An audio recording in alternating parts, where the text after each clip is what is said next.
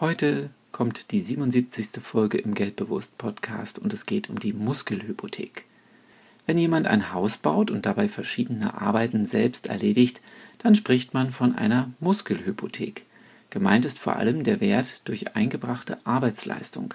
Das können auch Leistungen sein, die Bauhelfer, also beispielsweise Familienmitglieder oder Freunde beitragen. Eigenleistungen senken die Baukosten und erhöhen indirekt die Eigenkapitalquote. Eine höhere Eigenkapitalquote senkt wiederum die Bankkredite und damit auch die zu leistenden Zinsbeträge.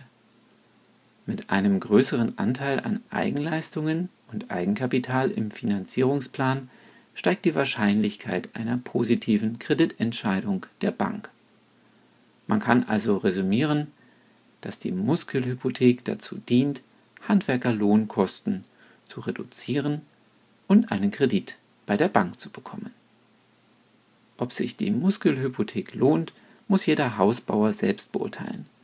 Risiken liegen in einem höheren Zeitaufwand durch fehlende fachliche Qualifikation und Routine, der längeren Bauzeit durch Doppelbelastung im Beruf und beim Hausbau sowie einer geringeren Anzahl an Arbeitskräften. Zudem kann Eigenleistung zum Ausschluss von Gewährleistungsansprüchen führen. Und natürlich sollte man überlegen, ob der eigene Lohn höher ist als der Handwerkerlohn.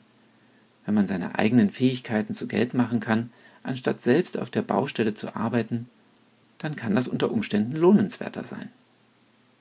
Ich persönlich würde keine Muskelhypothek in Erwägung ziehen. Wie sieht es denn bei dir aus?